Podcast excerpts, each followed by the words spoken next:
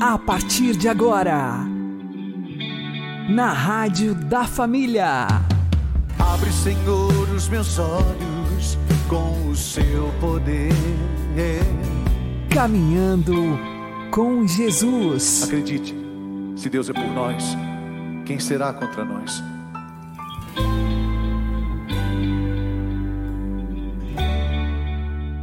Olá, meu querido irmão e minha querida irmã, ouvintes da Rádio Regional Esperança e também aqueles que nos ouvem pelo YouTube e Spotify. Eu sou João Cláudio e este é o programa Caminhando com Jesus. E vamos caminhar com Jesus em nome do Pai, do Filho e do Espírito Santo. Amém. Inspirai, ó Senhor, as nossas ações e ajudai-nos a realizá-las para que em vós comece e para vós termine tudo aquilo que fizermos. Por Cristo Senhor nosso. Amém. Santíssima Virgem Maria, Mãe de Deus, rogai por nós. Castíssimo São José, patrono da Igreja, rogai por nós. Não precisamos ter medo de honrar Maria. Sabe por quê? Vamos aprender com o Padre Léo. Por mais que nós honrarmos Maria, jamais a honra, honraremos um milésimo daquilo que Deus quis honrá-la. Foi Ele que escolheu ela para a mãe dele. O único ser no planeta que pôde escolher quem ia ser sua mãe foi Ele. Quer honra maior? Por mais que você honrar Nossa Senhora, você não vai superar Deus em honra. Ele não teve medo. Ela é a única que pode dizer aquilo que diz o Salmo 2: Para Deus, tu és meu filho, eu te gerei. Ou o resto da Bíblia está errado. Então rasga a Bíblia, come. Arranca o um pedaço. Anula a Bíblia. Ah, isso aí é uma interpretação. É, em Isaías, em Mateus e em Lucas. Resolveram os três se reunir, sentar junto, com a diferença de uns 700 anos mais ou menos, e combinar o que, que ia escrever. Claro, essa reunião foi na casa da anta que acha que isso foi possível acontecer. Rasga a Bíblia então.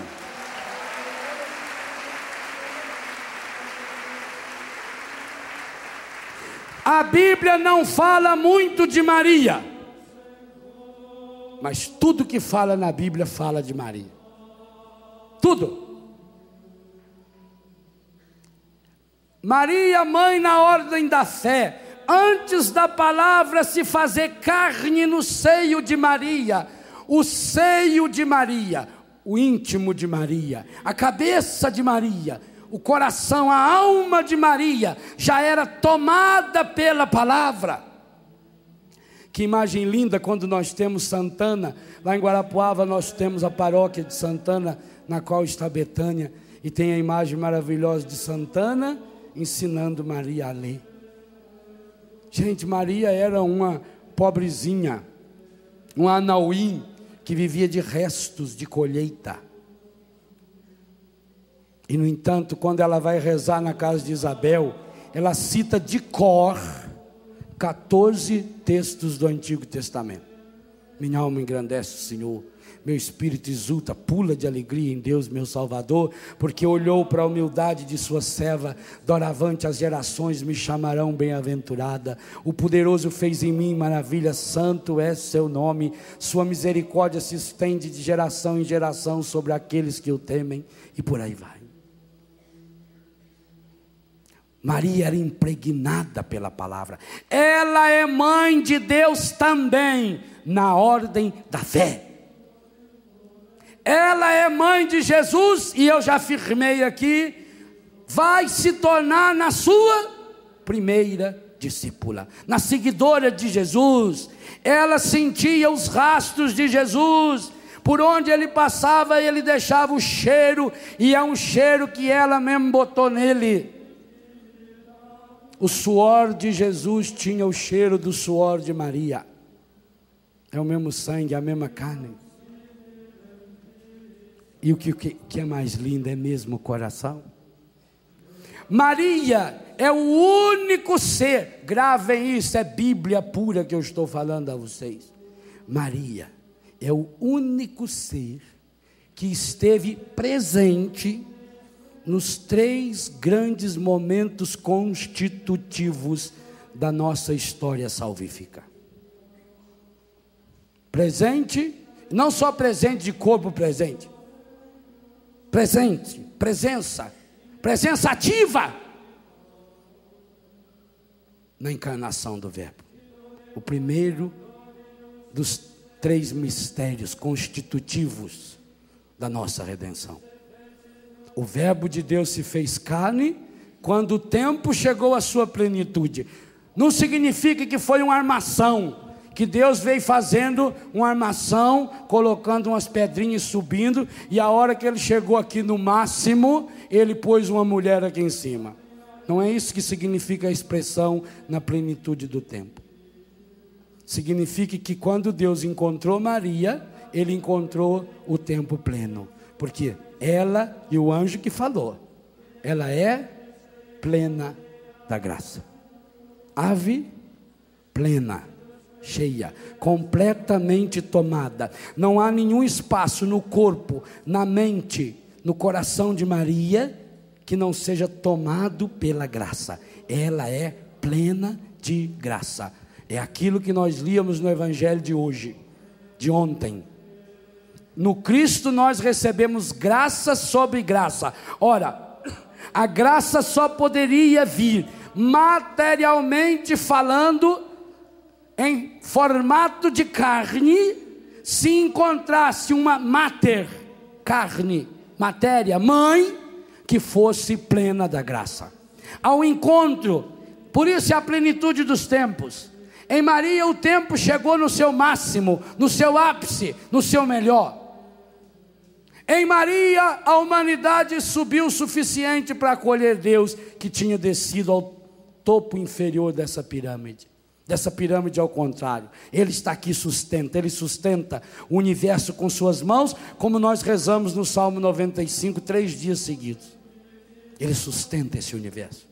Ele sustenta, você está em pé porque Ele sustenta você. Mas essa entrada de Deus na história a única pessoa que presenciou, que esteve presente, que participou foi Maria. O segundo grande momento constitutivo da história da salvação é aquilo que nós chamamos o mistério pascal do Cristo, compreendido na sua morte, antes até, compreendido na sua via sacra na sua agonia, na sua flagelação, na sua crucifixão, na sua morte e na sua ressurreição. E Maria estava, que jeito que ela estava? Maria estava. Vocês não acham injustiça não ter nenhuma passagem no Evangelho dizendo que Jesus ressuscitado apareceu para a mãe dele? Não parece injusto? Não há nenhum texto que afirme isso.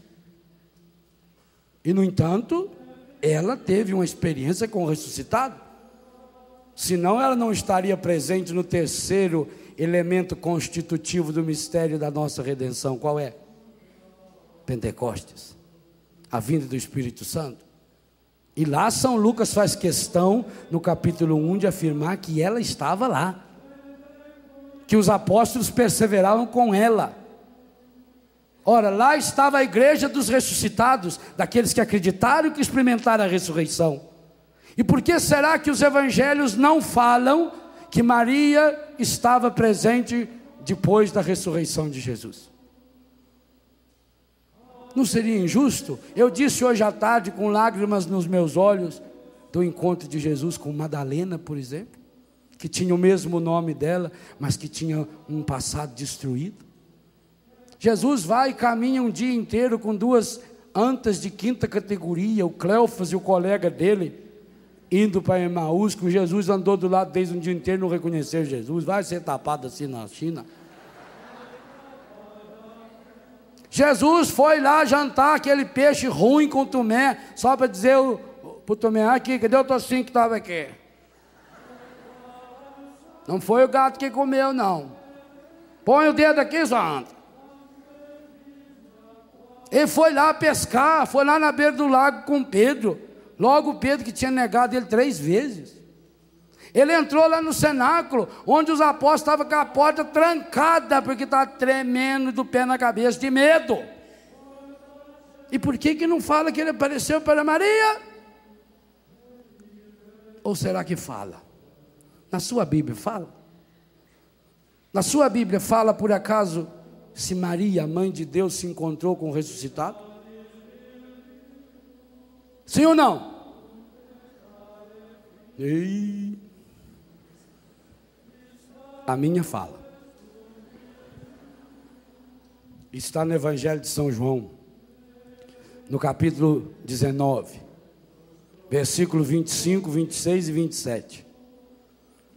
Junto à cruz de Jesus, cada termo aqui é importante, estava de pé a sua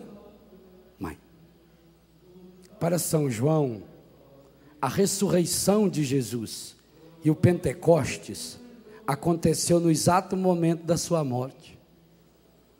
Para São João, quando Jesus dá o Espírito, Pai, em tuas mãos entrego o meu Espírito, não é isso que Jesus fala? Esse Espírito aí é o Espírito Santo. Para São João, quando Jesus diz, Pai, na tua mão entrego o meu espírito, então, naquela hora, recompõe-se novamente a Santíssima Trindade. Reaparece unida novamente a Santíssima Trindade. Por isso Maria está de pé. Ela não está caída. E aqui vem uma coisa que faz a gente pensar. Jesus fez uma reclamação do Pai, não fez? Qual foi? Meu Deus, meu Deus, por que me abandonaste? Pensa no que eu vou falar. Mesmo quando o Pai o abandonou, ela não abandonou Jesus.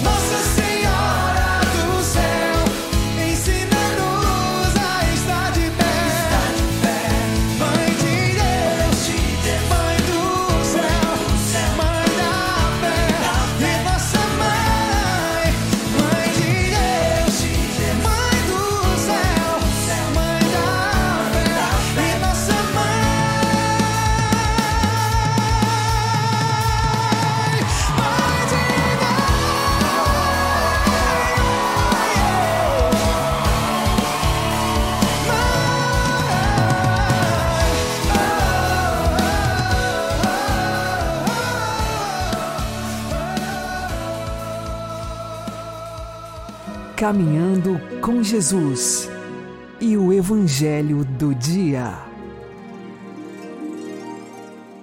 O Senhor esteja conosco, Ele está no meio de nós. Anúncio do Evangelho de Jesus Cristo segundo Mateus. Glória a vós, Senhor. Naquele tempo, Jesus disse aos discípulos: Se alguém quer me seguir, renuncie a si mesmo Tome sua cruz e me siga. Pois quem quiser salvar a sua vida, vai perdê-la. E quem perder a sua vida por causa de mim, vai encontrá-la. De fato, de que adianta ao homem ganhar o mundo inteiro, mas perder a sua vida? Que poderá alguém dar em troca de sua vida? Porque o filho do homem virá na glória do seu Pai com os seus anjos, e então retribuirá a cada um de acordo com a sua conduta. Em verdade vos digo: alguns daqueles que estão aqui não morrerão antes de verem o Filho do Homem vindo com seu reino.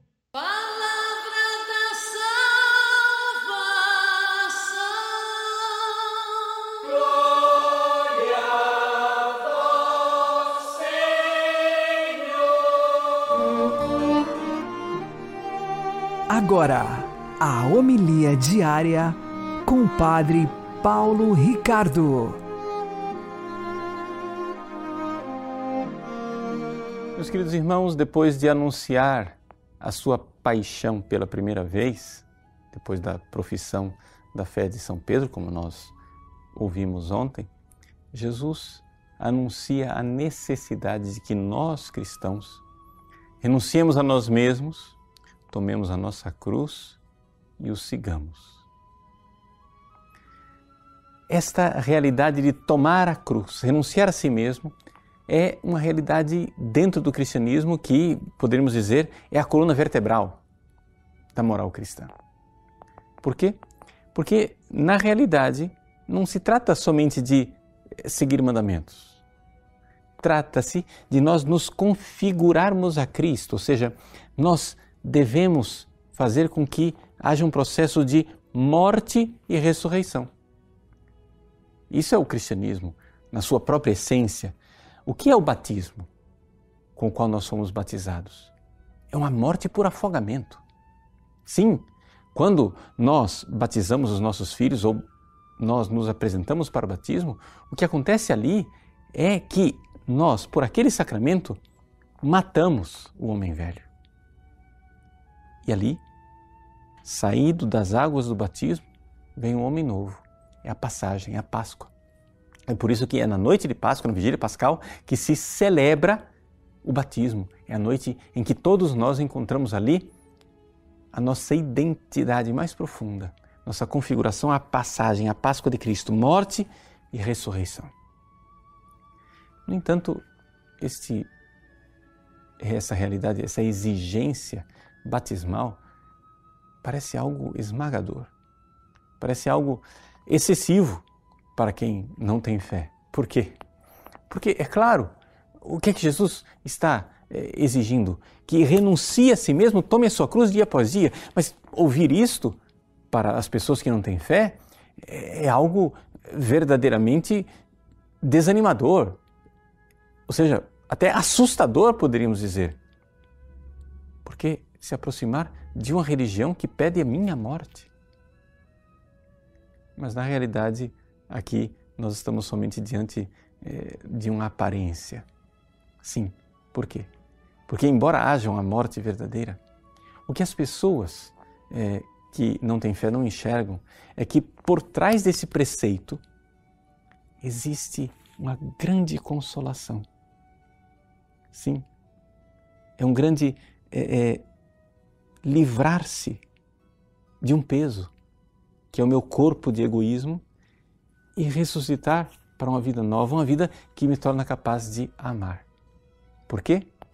Porque o que está ali secreto, escondido por trás desse evangelho, é a vida da graça. Ou seja, a moral cristã não é um moralismo, porque não é a moral dos preceitos, mas é a moral da graça, em que a graça de Deus dentro de mim vai operar essa transformação a tal ponto que num caminho de santidade eu possa chegar e dizer, como São Paulo disse, eu vivo, mas não eu. É Cristo que vive em mim. Se nós olharmos a vida dos santos, nós iremos ver é, as várias formas nas diferentes biografias de milhares e milhares de homens e mulheres onde Deus foi realizando esse processo de morte e ressurreição. Quem olha de fora fica assustado. É Tertuliano, o antigo escritor cristão, quem usa uma comparação da lâmpada. ou seja, aquela lâmpada de óleo, como se fosse a lâmpada de Aladim. Ele diz assim: o cristianismo é como uma lâmpada. Quem olha por fora vê a chama, vê o fogo que queima e arde e fica assustado. Mas somente quem está dentro vê a unção. Ou seja, o cristianismo, sim, é a moral do vai, renuncia a ti mesmo, toma a tua cruz. Mas é também a realidade do Espírito Santo, da graça santificante dentro de nós, essa unção, essa consolação dentro de nós, de configurados a Cristo, sermos introduzidos na vida, na vida maravilhosa do amor. Sim, o egoísta precisa morrer. E a boa nova, a boa notícia é que quem ressuscita é o amor encarnado que vem morar em nossos corações. Deus abençoe você. Em nome do Pai, e do Filho, e do Espírito Santo. Amém.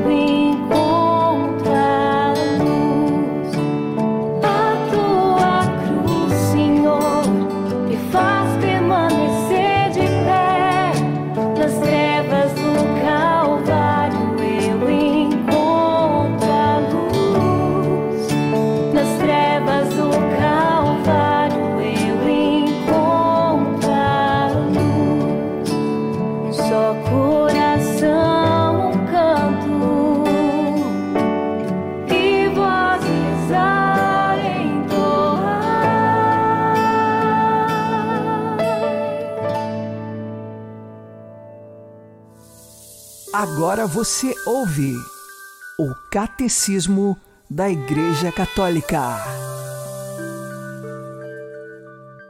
Jesus é o enviado do Pai. Desde o princípio do seu ministério, chamou para junto de si os que lhe aprouve, e deles estabeleceu doze, para andarem consigo e para os enviar a pregar. A partir de então, eles serão os seus enviados. É o que significa a palavra grega apostoloi. Neles, Jesus continua a sua própria missão. Tal como o Pai me enviou, assim eu vos envio a vós. O seu ministério é, pois, a continuação da própria missão de Jesus. Quem vos acolhe, acolhe-me a mim, disse ele aos doze.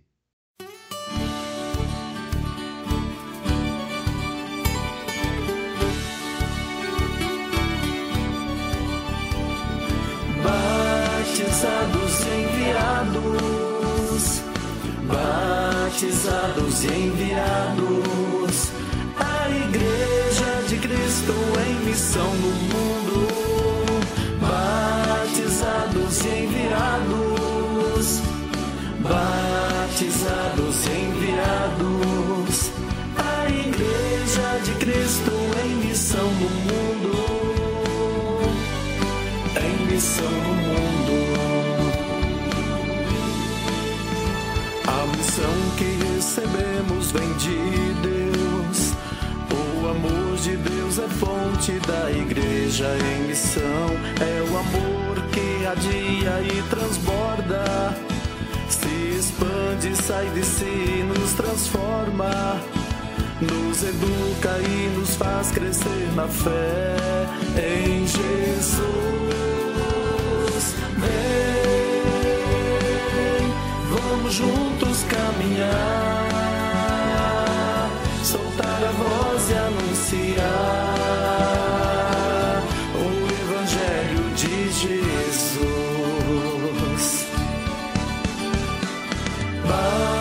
Batizados enviados, batizados enviados, a Igreja de Cristo em missão no mundo. Batizados enviados.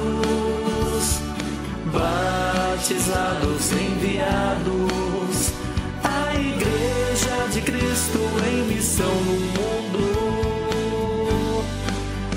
missão no mundo. Apaixonar-se por Jesus e o seu povo é sinal que a missão não tem fronteiras. A palavra, Eucaristia, o testemunho alimentam a vida missionária, regar o amor e cuidar da criação de Deus.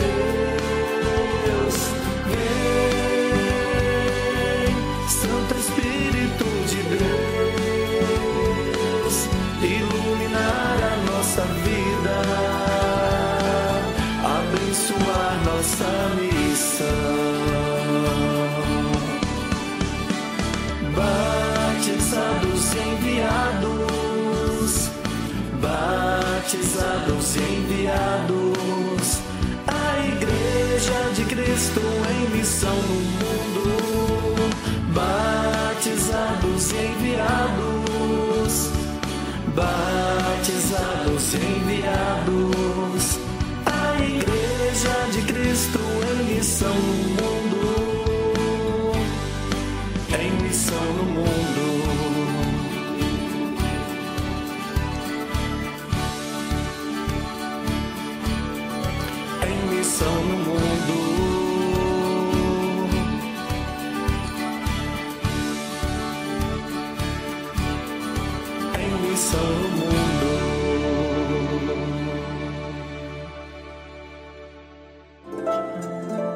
O Santo do Dia, com o Padre Alex Nogueira. Neste dia 5 de agosto, nós recordamos o mártir Santo Apolinário. Ele é do século I da era cristã, logo que a igreja estava se organizando em Roma, muitas conversões aconteciam. Santo Apolinário vinha de uma família pagã, tanto que o seu nome, Apolinário, é uma homenagem ao deus pagão Apolo. ele ouviu a pregação de São Pedro e então se converteu, se tornou um seguidor de Jesus Cristo. Foi enviado a ser missionário no norte da Itália, em Ravenna, e ali também se tornou bispo. Então ele é conhecido como Santo Apolinário, bispo de Ravenna. No seu ministério episcopal, evangelizou aquela cidade, combateu os deuses pagãos e tantas devoções falsas que lá existiam, quebrando todo o egoísmo e muita inveja, evangelizou e levou a pessoa de Jesus Cristo aos habitantes de Ravenna. Santo Apolinário é conhecido como um bispo firme naquilo que anunciava, firme na verdade, e assim morreu mártir também, uma vez que, na firmeza da sua fé, não negou que era cristão e por isso teve de ser morto. Santo Apolinário, nós não temos uma data específica da sua morte. O que nós sabemos é que, de fato, ele é muito cultuado, há uma devoção muito forte na Itália e principalmente no norte, depois que o cristianismo se tornou então permitido no Império Romano, se construíram igrejas em homenagem a este grande bispo da Igreja Católica. Sejamos nós também fortes na nossa fé. Peçamos a intercessão de São Apolinário para que não desanimemos. Às vezes, podem existir tribulações, egoísmos e tantos pecados que nos fazem se afastar de Deus. Vamos nos converter, mudar de vida e firmar a nossa fé na pessoa de Jesus Cristo. Santo Apolinário, rogai por nós. Abençoe-vos Deus Todo-Poderoso, Pai e Filho e Espírito Santo. Amém.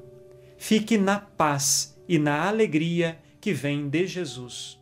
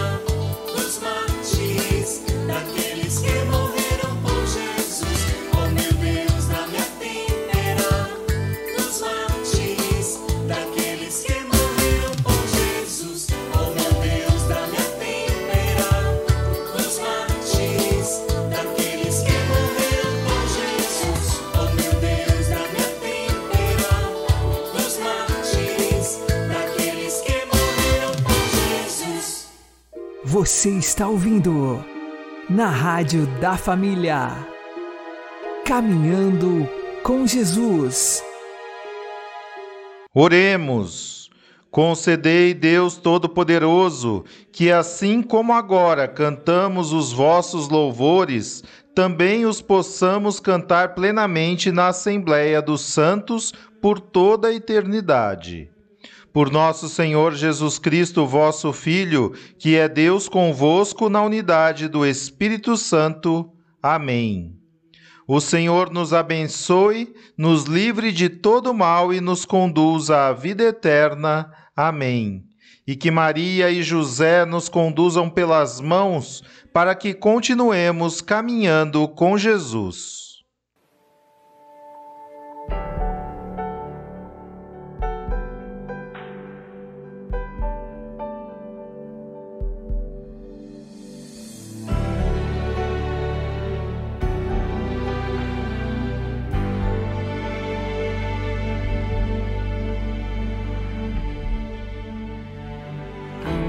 Horizonte para alcançar há um oceano para navegar com lutas